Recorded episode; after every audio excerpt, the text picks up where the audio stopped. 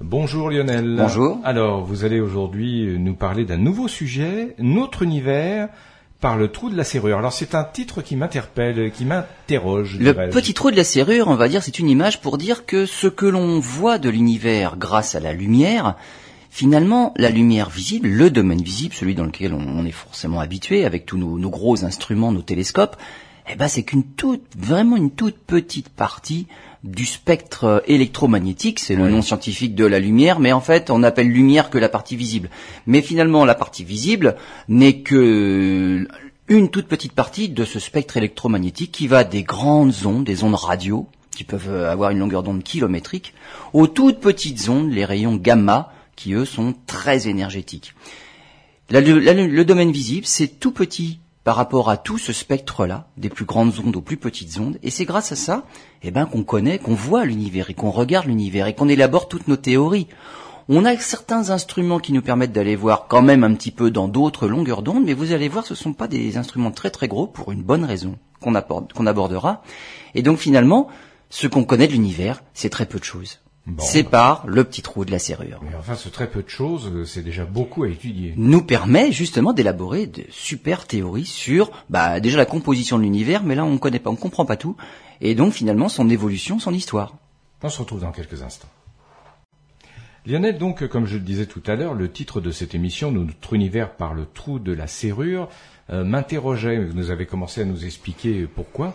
Alors euh, maintenant, vous allez nous parler de quoi? De la lumière notamment? Bah, La lumière. La lumière, c'est un des messagers qui nous permet de, de comprendre, d'observer l'univers. Ce n'est pas le seul. Donc, on va parler dans cette première émission exclusivement de la lumière, mais on refera une autre émission par la suite sur les autres messagers qui nous permettent de bah, de comprendre un petit peu, de découvrir d'autres choses dans notre univers. La lumière, c'est un messager, et quel genre de message la lumière transporte-t-elle? Un message sur la température, ou l'énergie, tout ça c'est synonyme finalement. Donc il y a des étoiles qui sont chaudes, il y a des étoiles qui sont froides, là je reviens dans le domaine visible. Comment on voit ces différences de température là Par la couleur. Hmm. Les étoiles les plus chaudes sont les plus brillantes, les plus bleues, donc comme euh, Vega par exemple dans la constellation de la Lyre, 10 000 degrés à la surface, c'est très blanc-bleu, c'est très brillant. Et une étoile plus froide, en tout cas moins chaude, puisque on va dire 3000, 3500 degrés, ce sont des grosses étoiles rouges, Antares, euh, Aldébaran. Le Soleil est à mi-chemin entre les deux, 5500 degrés de température de surface, hein. euh, c'est plutôt dans le orange. Donc une différence de température va se traduire dans le domaine visible par une différence de couleur. Ces différences de couleur, en fait, ce sont des différences de longueur d'onde. Voilà, vous nous en aviez déjà parlé dans d'autres... La longueur d'onde du bleu est plus courte que la longueur d'onde du rouge. Mais on peut étendre ça à, du spectre qui ne serait pas visible. Si je vais au-delà du rouge, je tombe dans l'infrarouge. Et encore au-delà, je tombe dans les micro-ondes et les ondes radio. Donc ce sont des ondes qui sont beaucoup plus longues. On parle de longueur d'onde. Il faut imaginer en fait un train de vagues à la surface de l'océan. La longueur d'onde, c'est la distance entre deux crêtes ou entre deux creux. C'est ça la longueur d'onde. Et donc, des, une, lumière de grande longueur d'onde, ce sont des crêtes qui sont très espacées les unes des autres. Mmh. Et puis, une lumière qui aurait une très courte longueur d'onde, eh ben, ce sont des crêtes qui sont très serrées. Il y en a beaucoup par seconde. Mmh. Le fait qu'il y ait beaucoup par seconde ou peu par seconde, donc là, ça traduit la fréquence en hertz, c'est l'énergie. Quand, les, quand les crêtes sont très resserrées, que la longueur d'onde est donc très courte, l'énergie est très élevée. Et là, on va avoir affaire, euh, on va, on va avoir accès au domaine de l'univers des, phénomènes les plus violents, les plus énergétiques. Aux grandes longueurs d'onde, là où les crêtes sont bien espacées, mmh. c'est tout ce qui se passe dans l'univers, mais alors c'est l'univers froid. Mais on va pas voir l'univers du tout de la même façon en fonction de la longueur d'onde. Et le domaine qu'on connaît bien, c'est le domaine visible. Mais commençons par les très grandes longueurs d'onde. C'est le seul qu'on connaisse vraiment. Ben, non, non, on a des instruments qui permettent de, de, voir un petit peu partout, mais vous allez voir, on est quand même limité de beaucoup de manières, hmm. et finalement, on connaît pas tant que ça. Bien sûr. Par rapport au domaine visible. Pourquoi? Parce que on est sur Terre, on est tranquille et on peut se faire des très gros instruments. Mais c'est ça le petit trou de la serrure. Il n'y a que dans ce domaine-là où on peut vraiment faire d'énormes découvertes. Ce qui veut dire que il y a du progrès à faire et, il y a à côté de plein de choses exactement il y a plein de choses à découvrir qu'on n'a pas encore découvert si on commence par les grandes longueurs d'onde on est dans les ondes radio et dans les ondes radio euh, on a accès à un univers très froid parce que comme on a dit, quand c'est des grandes longueurs d'onde, c'est pas très énergétique. Bah, finalement, c'est l'univers froid. Pour étudier l'univers dans ces longueurs d'onde-là, ce sont les ondes radio. Il faut des radiotélescopes. On a de la chance. Notre atmosphère est relativement transparente à certaines longueurs d'onde de la radio. Donc on peut, même avec des instruments au sol, on peut étudier l'univers. Hmm. Euh, l'intérêt d'avoir des instruments au sol, c'est qu'on peut en faire des très grands. Et finalement, nos radiotélescopes, on arrive maintenant à les coupler les uns aux autres pour fabriquer un, un, radiotélescope fictif de la taille de la Terre. Si on en met un aux États-Unis et un autre, on va dire au Japon, euh, il y a un moment où les deux vont observer le ciel, mais ils sont espacés l'un de l'autre, mais du diamètre de la Terre. C'est comme si on avait un radiotélescope du diamètre de la Terre. Donc, en radioastronomie, on peut faire virtuellement des instruments gigantesques. Donc, c'est en radioastronomie qu'on a la meilleure résolution quand on étudie l'univers. Mais l'atmosphère n'est pas transparente à toutes les longueurs d'onde. Donc là, on est limité à certaines petites fenêtres. Mais en tout cas, il y en a une bonne, c'est l'arrêt à 21 cm de longueur d'onde. Celle-là, c'est une raie particulière de l'atome d'hydrogène. Et l'atome d'hydrogène, c'est le plus important dans l'univers, c'est surtout le plus abondant. Et donc avec des gros radiotélescopes, quand on observe l'univers à l'arrêt de 21 cm de longueur d'onde, eh ben on voit des structures dans l'univers. Qu'est-ce qu'on voit comme structure? Eh ben finalement on voit le fluide des galaxies. On voit l'agrégation des galaxies en filaments. On va pas voir les étoiles les unes séparées des autres. Non, non, on va voir plutôt euh, l'aménagement de l'univers lui-même et comment les galaxies sont liées les unes aux autres dans ce fluide d'hydrogène. Et ce que l'on voit, c'est plutôt euh, une structure en filament comme des toiles d'araignée. Dans une vieille maison abandonnée depuis des, années, c'est pas une toile d'araignée avec euh, le fil en spirale, c'est hmm. pas celle-là. C'est si pendant des décennies vous laissez une maison à l'abandon, ce sont des nappes de toiles d'araignée qui vont parfois se regrouper, qui vont se toucher, et puis à d'autres endroits où il y aura des sortes de bulles où il y aura rien. Donc ce sont des grandes nappes comme ça. C'est ça cette structure en filament que l'on peut observer grâce à cette raie de 21 cm de longueur d'onde, grâce à la radioastronomie. Parenthèse, ça me fait penser à d'autres sujets traités dans cette émission. Si un jour on a communiqué avec euh, des intelligences euh, extraterrestres, on communiquera sur cette longueur d'onde. Bah, c'est c'est ce qui vient immédiatement à l'esprit. Évidemment, l'hydrogène, il y en a partout, c'est le plus abondant. Cette raie-là, forcément, il faut savoir qu'elle existe, il faut la comprendre et ben, évidemment, il faut l'utiliser. Donc, c'est facile dans cette communication, dans, dans cette longueur d'onde-là, longueur d'onde là, de communiquer avec d'autres. On ferme la parenthèse. Un, un, univers un petit peu plus chaud, donc on descend un petit peu en longueur d'onde et on va tomber dans les micro-ondes. Alors, les micro-ondes, c'est plus dans le domaine du centimètre, du mètre ou du kilomètre. Hein. Là, c'est plutôt dans les millimètres. Donc on a une longueur d'onde plus petite, on a un, univers un peu plus chaud. Alors quand je dis un peu plus chaud, c'est j'exagère un petit peu parce qu'il fait moins 270 degrés, hmm. mais c'est mieux que moins 273. Il y a 3 degrés de plus. Donc c'est un tout petit peu plus chaud. Voilà, c'est ça le plus chaud. C'est quand même hmm. très très froid. En micro-ondes, mais là c'est carrément le Graal de l'astronomie. On a découvert avec ce rayonnement micro-ondes le fond diffus cosmologique. C'était la première lumière de l'univers. Alors ce qu'on a appelé la première lumière de l'univers. Ah, C'est-à-dire que c'est le moment hmm. où les photons ont enfin pu circuler librement.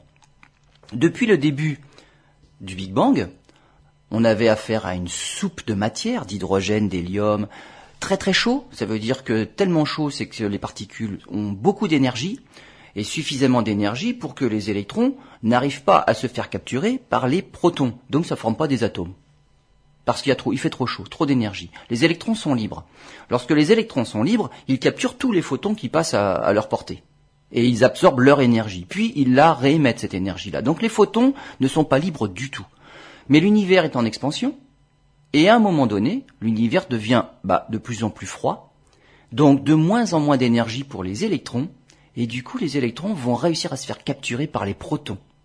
L'énergie d'attraction du proton deviendra supérieure à l'énergie cinétique, l'énergie de vitesse de chaque électron. Les électrons vont devenir captifs des protons, ça va former des atomes d'hydrogène, des atomes neutres. Mais du coup, lorsque l'électron est captif, il peut plus récupérer, il peut plus récupérer l'énergie des photons qui passent. Les photons deviennent libres.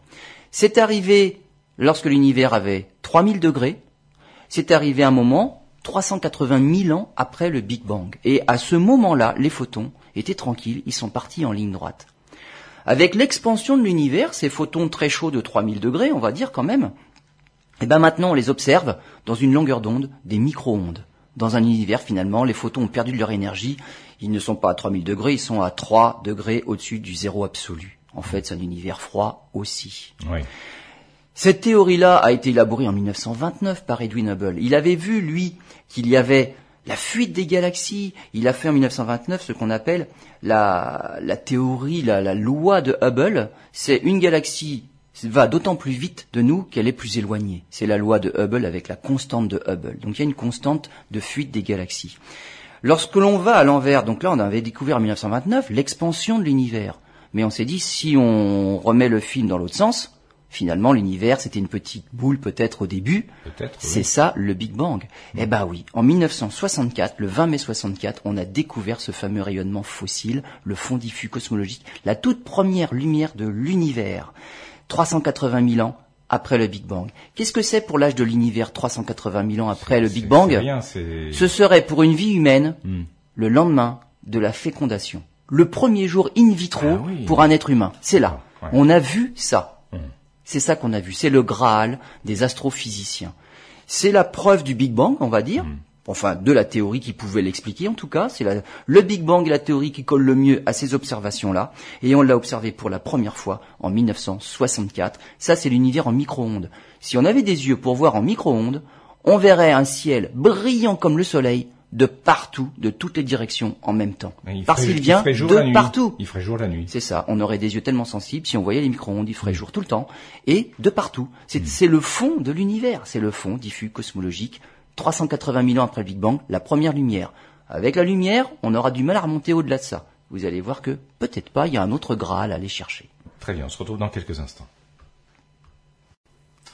Alors Lionel, euh, vous nous parliez que c'était dans la lumière qu'on allait découvrir euh, plein de choses, entre autres, euh, qu'on était remonté jusqu'au moment du 300 000 ans. 380 000 380 ans. Grâce au micro-ondes. Mais vous nous disiez qu'on verrait probablement pas au-delà, et pourtant, il y a quand même... Euh, Alors, en descendant dans les longueurs d'onde, ouais. en descendant, on était dans les millimètres pour les mm. micro-ondes, on va descendre dans les microns. Alors, de l'ordre du micron, on est dans les infrarouges. Mm. Et en infrarouge, eh ben, on voit encore l'univers différemment. Qu'est-ce qu'on voit en infrarouge? On voit des poussières. L'univers est évidemment bien plus chaud qu'en micro-ondes, mais pour autant il reste encore froid. On voit des poussières, on voit des disques protoplanétaires parce qu'en fait autour des étoiles qui viennent de naître, les étoiles naissent d'un nuage qui s'est agrégé, qui s'est effondré sur lui-même, donc du gaz, de la poussière. Une étoile récupère le maximum de ce nuage pour se former, mais elle laisse autour Autour d'elle, elle laisse un disque de poussière duquel se formeront ensuite les planètes.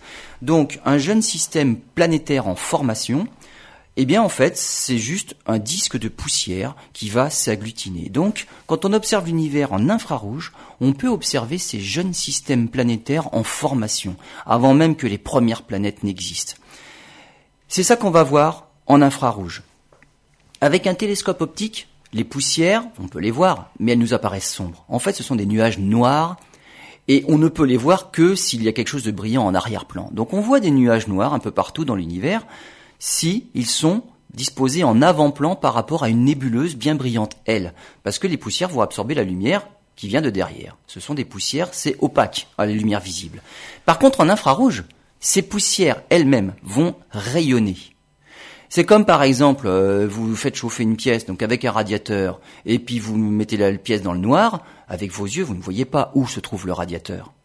Mais si vous prenez une caméra infrarouge, vous allez évidemment voir où est le radiateur, c'est lui qui va rayonner. C'est comme ça qu'on fait pour vérifier qu'une maison est bien isolée. On regarde la déperdition de chaleur qui rayonne en infrarouge. Donc cette faible chaleur-là va se voir en infrarouge, mais pas en optique. On ne voit pas la chaleur, avec nos yeux, avec les longueurs d'onde de l'optique. Donc les infrarouges vont nous donner une idée de ce qui se passe au niveau des poussières. Les infrarouges vont être utiles pour une deuxième chose aussi, c'est l'expansion de l'univers et l'univers lointain. Pourquoi? Parce que, on a dit tout à l'heure, Edwin Hubble en 1929 a vu qu'une galaxie s'éloignait de plus en plus vite si elle était lointaine. Le problème, c'est qu'en s'éloignant vite, c'est, elle, emmène sa lumière, on va dire, avec elle. Et toute sa lumière est décalée aussi vers les grandes longueurs d'onde. C'est comme l'ambulance qui s'éloigne de nous. Sa sirène est bien plus grave que lorsqu'elle se rapproche de nous. Donc c'est, c'est tout qui est emporté par cet effet Doppler-Fizeau, comme ça. Et donc si avec un télescope optique, vous voulez observer une galaxie, tant qu'elle est à côté de vous, vous voyez ces longueurs d'onde du rouge au bleu. Mais si elle est très très très éloignée, ces longueurs d'onde du rouge au bleu ne sont plus dans le domaine visible, elles sont dans l'infrarouge. Mmh. Donc, une lumière qui serait entre guillemets normale, si vous voulez la voir sur une galaxie qui se trouve très loin, il va falloir aller la voir dans les infrarouges. Voilà où interviennent encore les infrarouges, c'est l'univers lointain.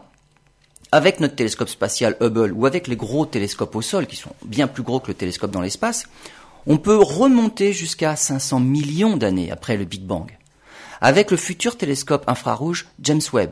On en a parlé dans une précédente émission. On espère monter à 300 millions d'années après le Big Bang seulement. Donc on va gagner 200 millions d'années. Dans le futur, finalement, dans, dans le passé de l'univers. C'est énorme. Mais on aurait beau avoir un télescope optique gigantesque. Là, les plus gros, ils sont de, de la classe des 8-10 mètres.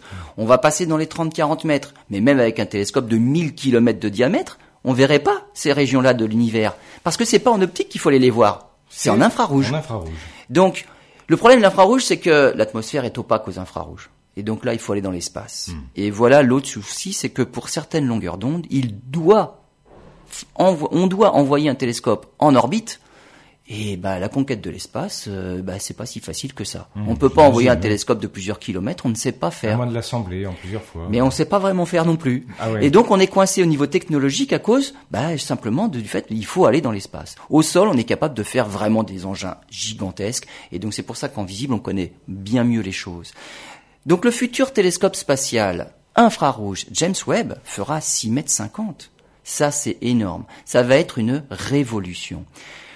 Dans le domaine visible, on est passé au début du siècle dernier de la classe des 1 mètre, on est dans la classe des 10 mètres et on a fait une révolution dans les observations, dans les découvertes. imaginons avec le futur télescope infrarouge James Webb va faire 6 mètres 50. Il va être le successeur, il va remplacer le précédent télescope infrarouge de 80 cm. Il faisait même pas 1 mètre. Mais ça va être révolutionnaire là. Là, on va faire un, bond de géant. On, on va découvrir des choses inimaginables actuellement. Donc, L'infrarouge, c'est les poussières, ou c'est l'univers très lointain. Et avec le futur télescope, d'ici quelques années, il devrait être en orbite et en, il devrait être opérationnel. Là, on va vraiment faire des découvertes dans le domaine de l'infrarouge. Alors, est-ce que vous pensez qu'on va faire des découvertes, des choses auxquelles on ne s'attend pas? Ça, sans doute. Toujours. Toujours. Mais est-ce qu'on va répondre à certaines des interrogations? Bah, C'est le but déjà. À l'origine, c'est il y a des choses, voilà, il y a des énigmes pour, les, pour lesquelles on n'a pas de réponse, hmm. et ce télescope-là doit répondre à ces questions-là. Et puis, bah finalement comme euh, on va on, va avoir comme conséquence c'est la découverte de tout un tas de choses auxquelles on ne s'attend même pas. On va faire des découvertes et on n'a même pas ces questions-là encore.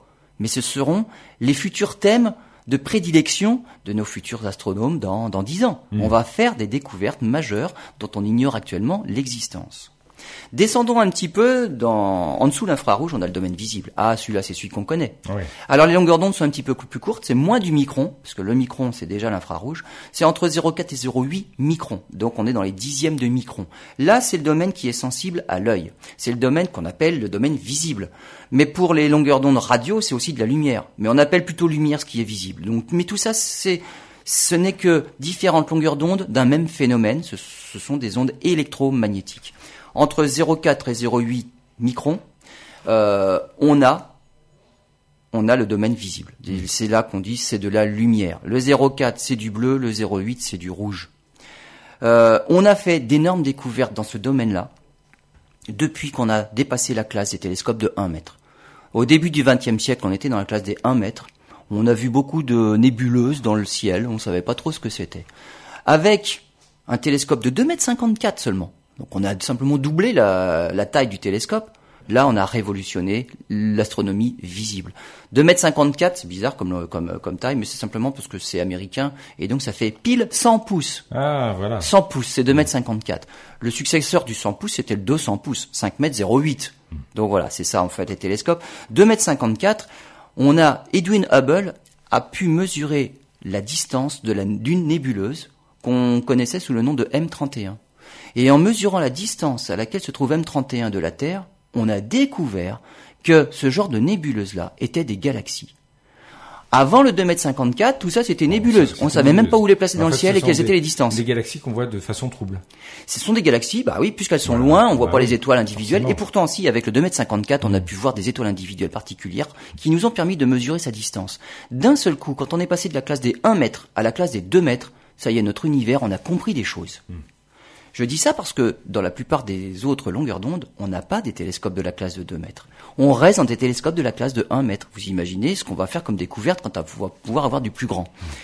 Et donc Edwin Hubble, il a vu que oh, M31, c'est pas une nébuleuse, c'est une vraie galaxie, à un million d'années-lumière de notre galaxie. Là, il s'était trompé parce qu'il savait pas qu'il y avait deux familles différentes de ces étoiles qui permettent de mesurer les distances. Finalement, quand on s'est rendu compte que c'était l'autre famille, mince, c'est deux millions et demi d'années-lumière, c'est encore plus loin.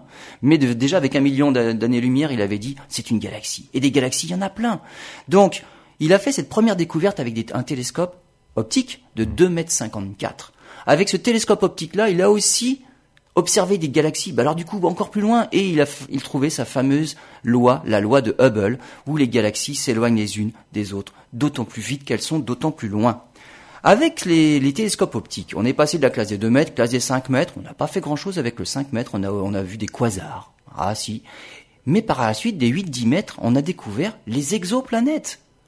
Avec le 2 mètres 54, on n'a ah, pas trouvé d'exoplanètes. On a franchi un cap avec la gamme des 8-10 mètres, on a découvert des exoplanètes. Et maintenant, on en connaît plus de 4000. Et on espère étudier leur atmosphère. Donc là, on a, on, a fait quelque chose de nouveau en optique.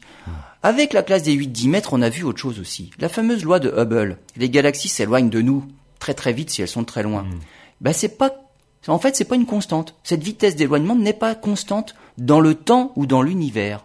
On a observé maintenant en regardant des supernovas très très loin dans l'univers, donc très très tôt dans le passé, que la vitesse d'expansion de l'univers n'était pas la même. Notre univers, apparemment, est en train d'accélérer.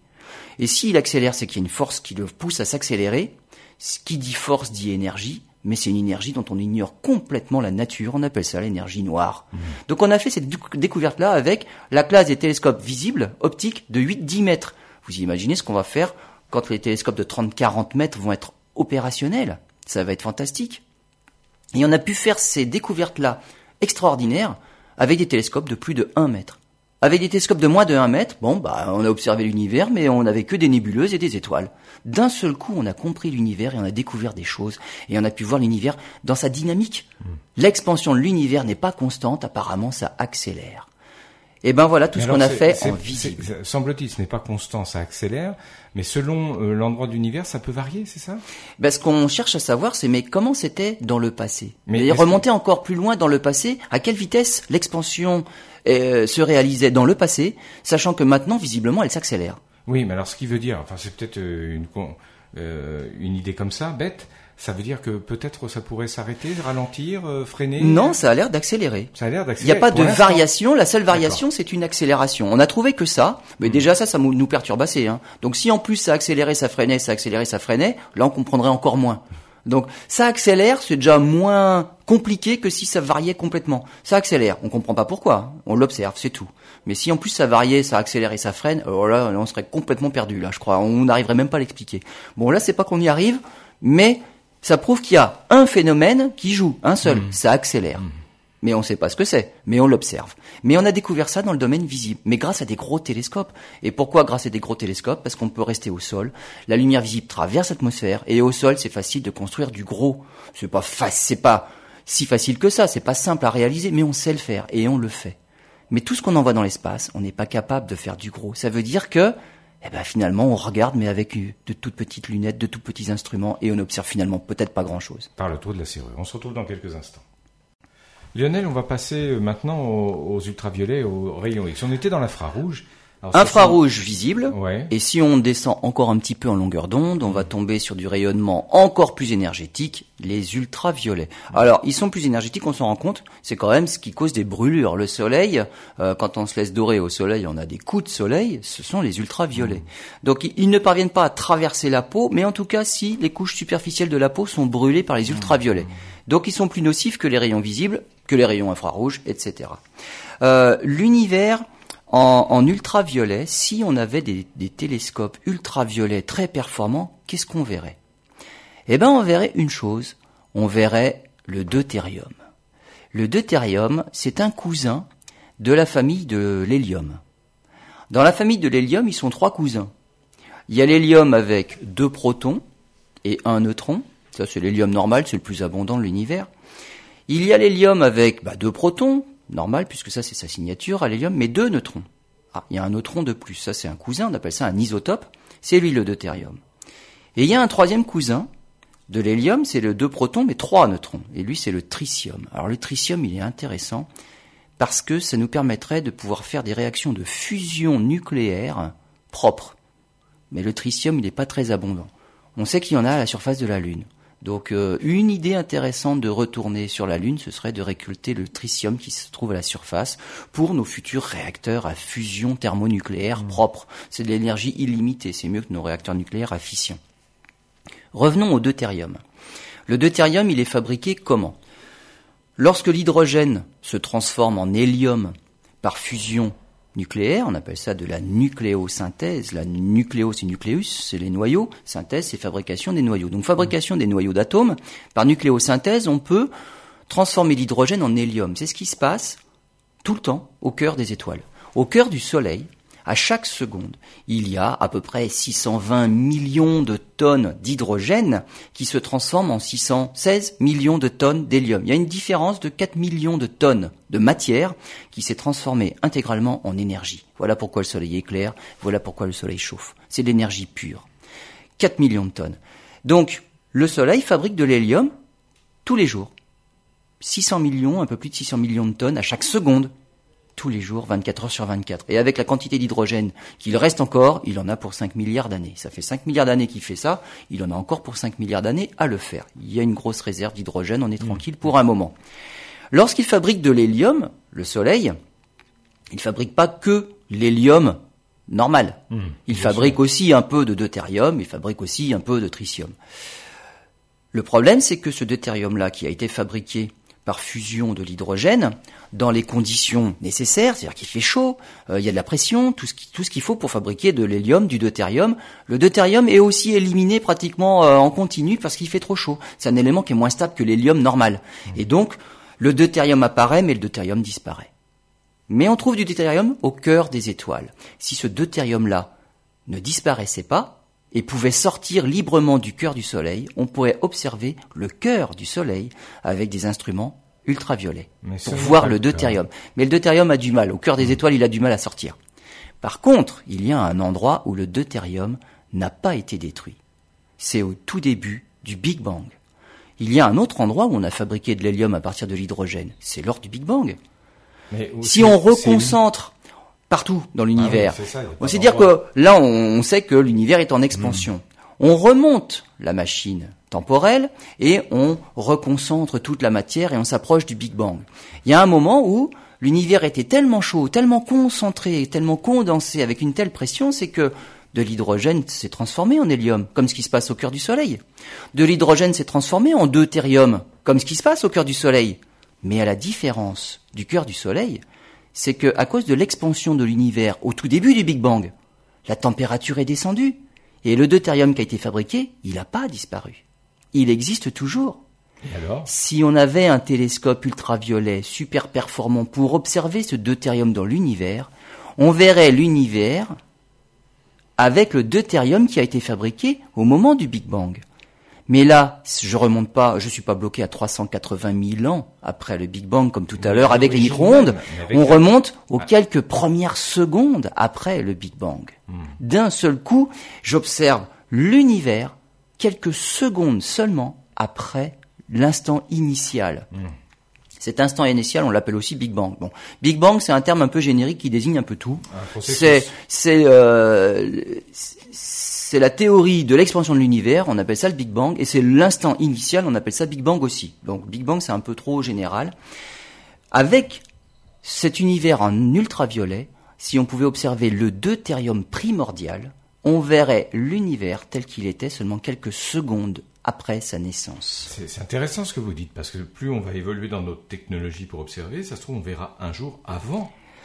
Avant ça, Bon, avant, avant le Big Bang, voilà, c'est, là, là c'est encore utopique. C'est encore utopique. Mais par contre, le deutérium, qui est né de la nucléosynthèse primordiale, c'est pas utopique ça. Il mm. suffit d'avoir un instrument capable de regarder en ultraviolet suffisamment grand. Mm-hmm, L'ultraviolet, il faut aussi sortir de l'atmosphère. C'est-à-dire que c'est en orbite. Donc c'est là qu'on est limité. C'est pas impossible, c'est pour l'instant technologiquement pas faisable mais c'est faisable. On, y arrivera un jour. Ça, c'est un autre Graal. Hein. Tout à l'heure, j'ai dit que le rayonnement diffus cosmologique, le fond diffus cosmologique, à 380 000 ans après le Big Bang, qu'on observe dans les micro-ondes actuellement, c'était le Graal des astronomes. En voilà un autre. On observera l'univers, le fond de l'univers partout, avec le deutérium, et on remonte quelques secondes seulement après le Big Bang en regardant partout dans l'univers. Et ben là, on va sûrement apprendre beaucoup de choses parce que là, pour l'instant, on ne peut pas remonter au-delà de 380 000 ans. Et ce qu'on observe dans ce fond-là diffus cosmologique nous donne énormément de renseignements sur ce qui a pu se passer avant parce qu'il n'est pas n'importe comment. Donc, en étudiant juste ce, ce fond diffus, ce rayonnement au micro-ondes, on en déduit des hypothèses sur ce qui s'est passé avant pour le fabriquer, ce fond diffus. Là, si on observe que quelques secondes après l'instant initial, bah là, on est quand même euh, près du but. Donc ça, c'est un nouveau Graal, mais pour de futurs astronomes. À, quelle échéance? Ah bah là, euh, je peux pas vous dire, c'est pas en projet. Il y a rien en projet de suffisamment important comme télescope ultraviolet capable d'aller euh, pister ce deutérium là. C'est pas une question de technologie, on l'a. La technologie est moins facile parce que plus on descend en longueur d'onde, moins les miroirs sont, on va dire, facilement réfléchissants. En optique, on met, on met, bon, on va dire une couche euh, d'aluminium réfléchissant, genre miroir. On, sait faire du miroir. En infrarouge, c'est d'autres euh, choses qui permettent de nous de détecter. En ultraviolet, ça commence à être un peu plus embêtant à polir. Il faut que, que, le polissage soit de l'ordre de la longueur d'onde observée. Mmh. Donc là, il faut une précision extrême. Après, on passe dans d'autres domaines. On verra. Si on descend en rayonnement encore, on passe au rayon X. Ah bah les rayons X, c'est encore plus énergétique que les rayons ultraviolets. La preuve, on fait des radios. Donc ça traverse carrément la peau, mais pas les os. Du coup, on voit s'il y a une fracture, euh, c'est ça qu'on fait, on passe une radio en rayon X. Donc les rayons X, c'est un univers aux températures extrêmes. Là, on est plutôt de l'ordre de 100 000 degrés. On dans le bleu, l'ultraviolet, on est dans les 10 000, 20 000, 50 000 degrés.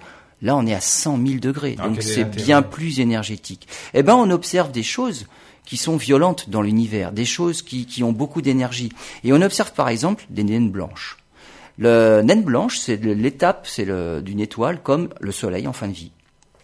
Dans 5 milliards d'années, le Soleil, en fin de vie, deviendra une naine blanche. Une naine blanche, c'est une petite étoile. Une petite étoile qui rayonne pas beaucoup, mais les conditions sont telles, c'est qu'elle est très très énergique. Mmh. Donc 100 euh, 000 degrés à la surface, mais une naine blanche, c'est euh, en gros c'est entre 20 et 40 kilomètres.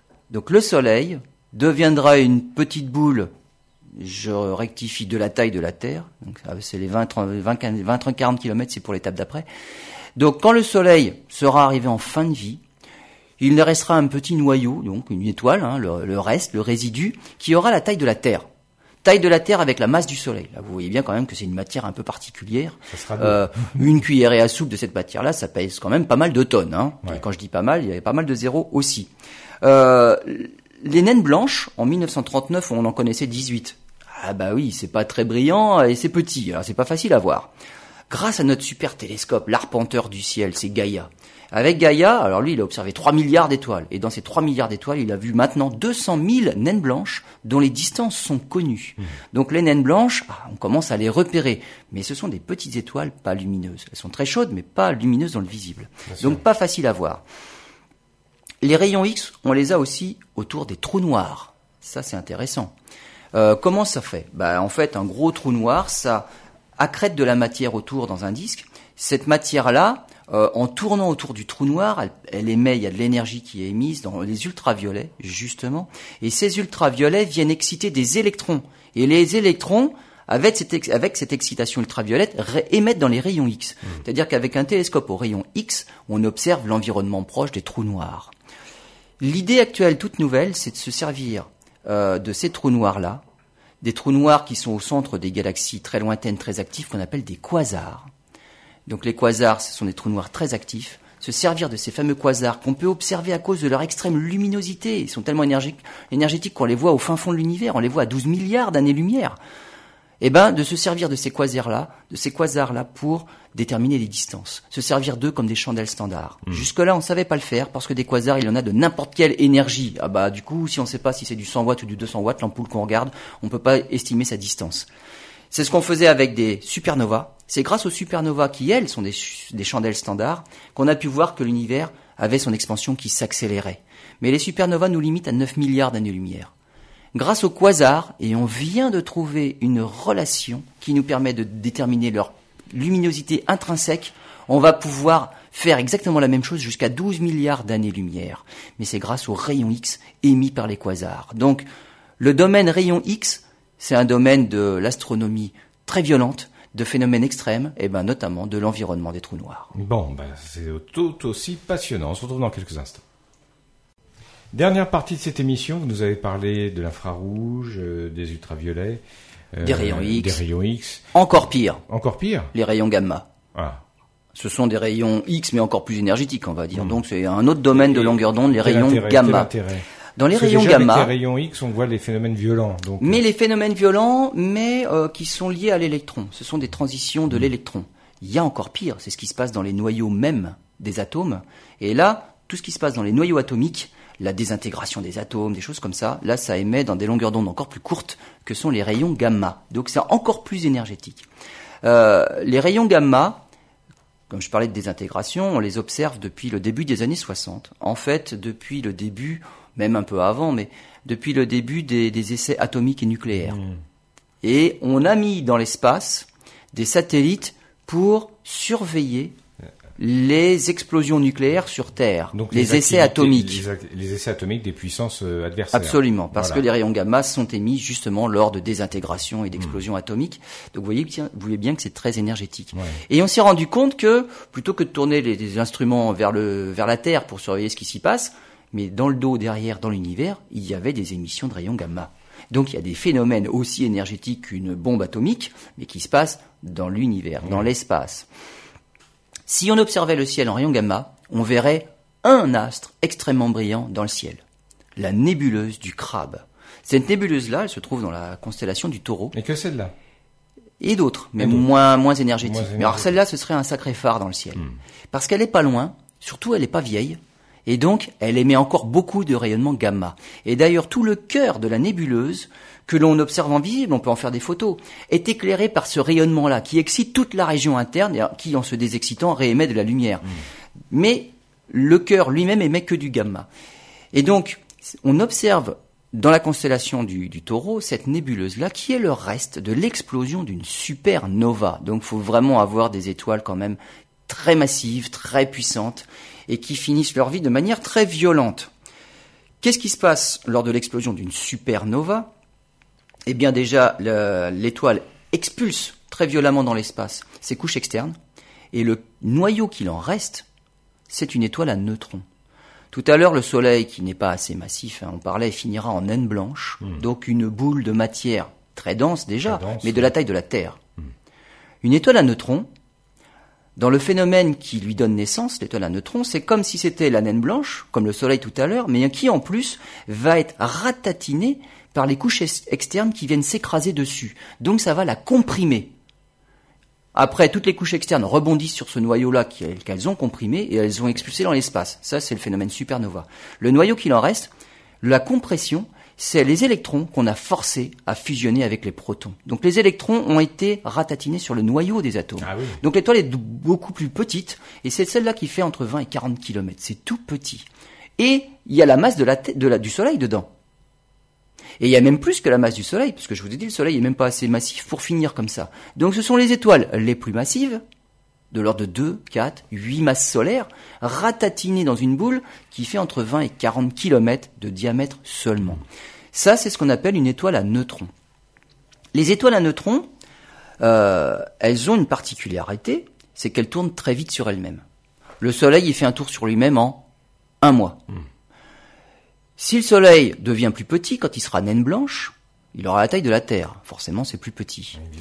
Et il y a euh, une loi en physique qui s'appelle la conservation du moment cinétique. En fait, c'est la patineuse. Hein. C'est un, mot compliqué pour dire que la patineuse, si elle veut faire une pirouette qui accélère, qu'est-ce qu'il faut qu'elle fasse? Bah, Sur sa patinoire, il faut qu'elle rapproche les bras euh, du corps. Donc, elle fait une, une pirouette qui est très lente lorsqu'elle a les bras écartés lorsqu'elle rapproche les bras du corps, sa pirouette accélère. Eh ben, elle a rien inventé, la patineuse. Elle applique les lois de la physique qu'elle connaît très bien, la conservation du moment cinétique. C'est sûrement ce qu'elle souhaite se dire pendant sa représentation sur la patinoire. C'est ce qu'elle dit d'ailleurs. Je conserve le moment cinétique. Si je veux accélérer, je rapproche les bras du corps. Voilà. Voilà. Elle a compris la physique. Donc c'est pour ça que c'est important d'être fort en physique. Ça permet de gagner des compétitions de patinage artistique. Absolument. Vous avez bien fait de le dire. Il fallait le préciser. Donc les patineuses sont des scientifiques hors pair. Le Soleil, c'est ce qui se passera. Il fait un tour sur lui-même en un mois, il mesure un million et demi de kilomètres. Hmm.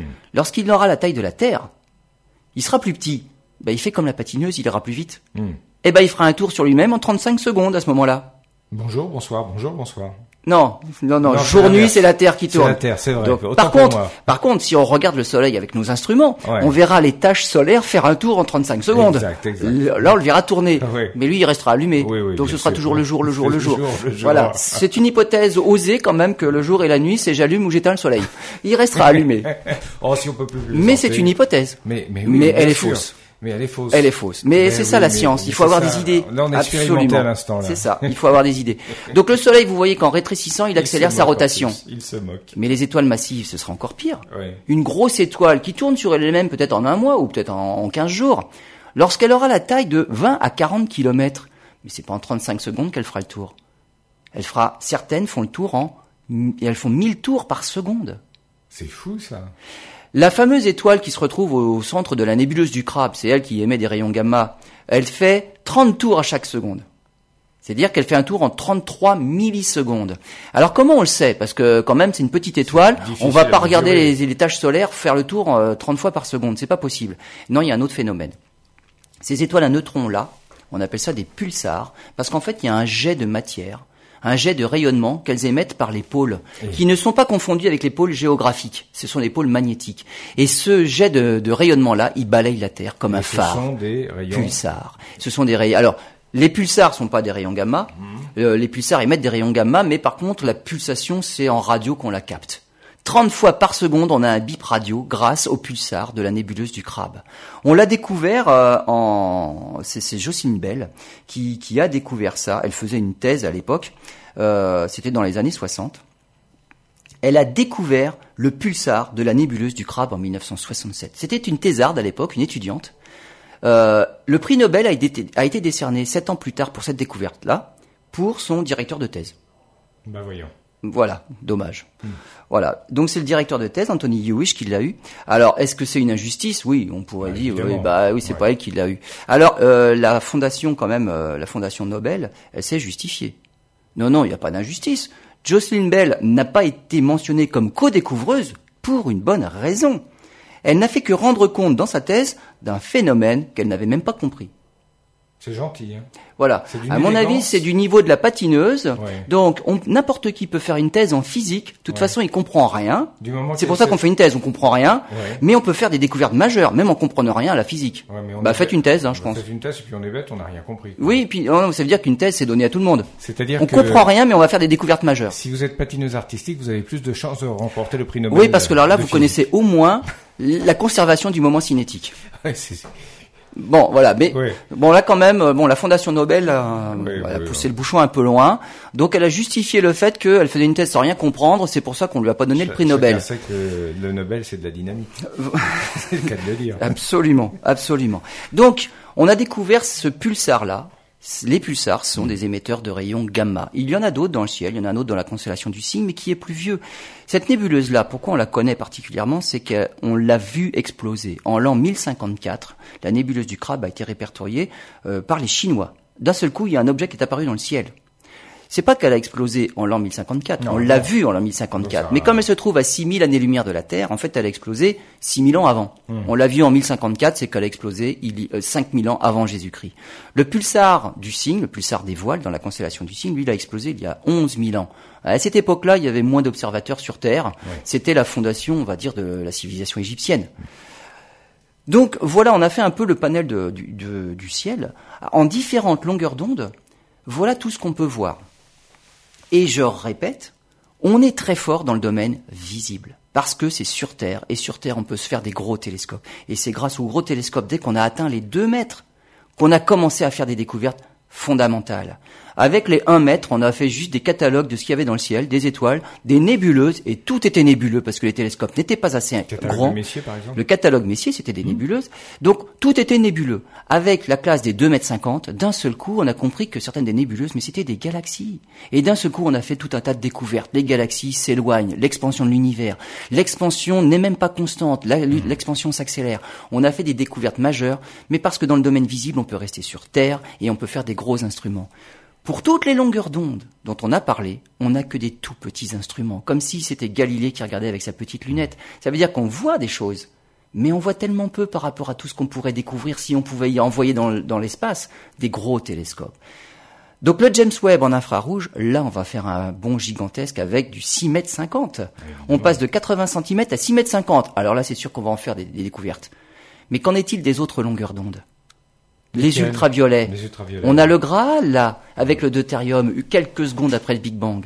En rayon X, en rayon gamma, mais on pourrait faire d'énormes découvertes si on pouvait envoyer des gros télescopes dans l'espace. Ne me pas qu'il n'y a pas des investissements qui sont faits dans ces dans ces domaines. Mais il faut pouvoir les envoyer. Nos fusées sont pas capables. Le télescope James Webb, rappelez-vous ce qu'on en a dit, il fait 6 mètres 50, mais dans la coiffe de la fusée Ariane, il faut l'envoyer en morceaux. il faut qu'il soit replié. J'ai bien compris. On fait pas d'investissement pour se permettre ces, ces découvertes encore. mais ce sont des projets, mais il y a pas de l'argent pour couvrir tous les projets.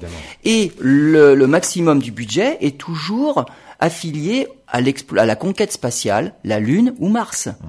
pas aux observations pour les astronomes. Donc on n'a pas assez de sous alloués, alloués à ce genre de projet-là, mais sinon oui, c'est juste une question de, budget, une question de motivation. Hmm. Voilà, les priorités ne sont pas partout, il faut faire des choix, et dans les choix, ce ne sont pas ces gros télescopes-là. Donc ces super découvertes qu'on a fait dans le domaine visible, grâce auxquelles on a vu l'expansion de l'univers, grâce à laquelle on a émis toutes ces hypothèses sur le Big Bang, c'est une hypothèse, c'est celle qui marche le mieux pour l'instant, c'est la plus admise, hmm. peut-être que c'est toujours pas la bonne, mais en tout cas c'est celle qui colle, le mieux aux observations.